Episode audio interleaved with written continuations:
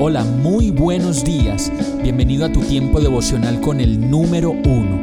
Qué alegría saludarte con la certeza de que Dios está obrando en tu vida su perfecta y buena voluntad, ya sea porque estás aprendiendo de un momento difícil o porque estás disfrutando de su amor a plenitud con paz y tranquilidad. Llegó la hora de tomar tu Biblia, pues de seguro Dios te va a hablar, te va a reconfortar y lo mejor de todo, te va a dar las respuestas que estabas buscando. ¿Qué esperas? Vamos, súbete de una vez en este pequeño pero eterno vuelo devocional con destino al cielo. Y el mensaje de hoy se llama Busca pleitos. Proverbios 27, 15, 16 dice, Una esposa que busca pleitos es tan molesta como una gotera continua en un día de lluvia.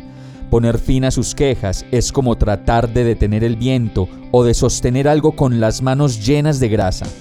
Muchas veces nos imaginamos que los únicos que andan por ahí buscando pleitos en la calle son los hombres, pero esta palabra nos habla del lugar en donde se originan los mayores pleitos y los corazones rotos que después van a pelear en toda parte y a buscar pleitos donde no deben buscarlos.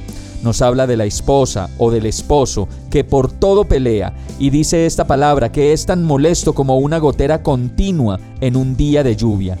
Y la verdad, qué pereza cuando encontramos queja por todo, por si tenemos mucho o por si tenemos poco, porque hace frío o porque hace sol, porque después de mucho tiempo nos hemos vuelto caprichosos y queremos hacer solo nuestra voluntad. Entonces nos molesta la voluntad del otro. Mejor dicho, a esto se le puede sumar todo lo que usted quiera. Sigue diciendo la palabra que poner fin a sus quejas es como tratar de detener el viento, pues siempre se andan quejando, y de tratar de cambiar esa situación es como sostener algo con las manos llenas de aceite. Así pues, en medio de esta situación, podemos decir que la solución siempre depende de mí, no del otro, pues cambiarlo va a ser tarea muy difícil y lo que yo puedo hacer es reconocer que soy el cantaletoso o la cantaletosa y además de ello, si puedo hacerlo, orar para que Dios me cambie y nos ayude también a que juntos podamos mediar, meditar y reconocer que después de tanto tiempo nos hemos vuelto irascibles, quejosos y difíciles de tratar. Como lo dice el verso en Proverbios 27, 17, como el hierro se afila con el hierro, así un amigo se afila con su amigo, y ahí vamos en la tarea de pulirnos los unos a los otros. Vamos a orar. Señor, perdóname porque hoy puedo reconocer que me he vuelto cantaletoso, cantaletosa.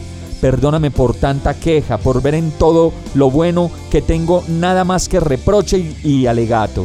Llena mi corazón de agradecimiento, de buenas palabras, de afirmación y de alegría para que pueda vivir mis días más cerca de ti, reposado y confiado en lo que tú eres en mi vida y en la vida en abundancia que planeaste para mí.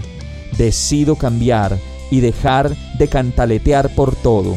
Agradecido te lo pido, en el nombre de Jesús. Amén.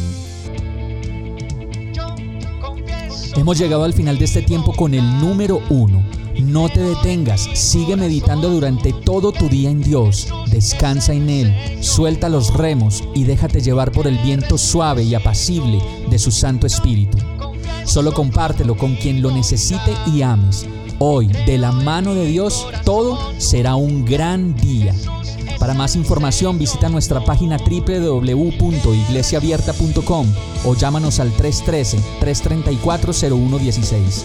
Oramos y rogamos para que cada día te enamores más de Dios y para que no pares de pasar todo tu tiempo con el número uno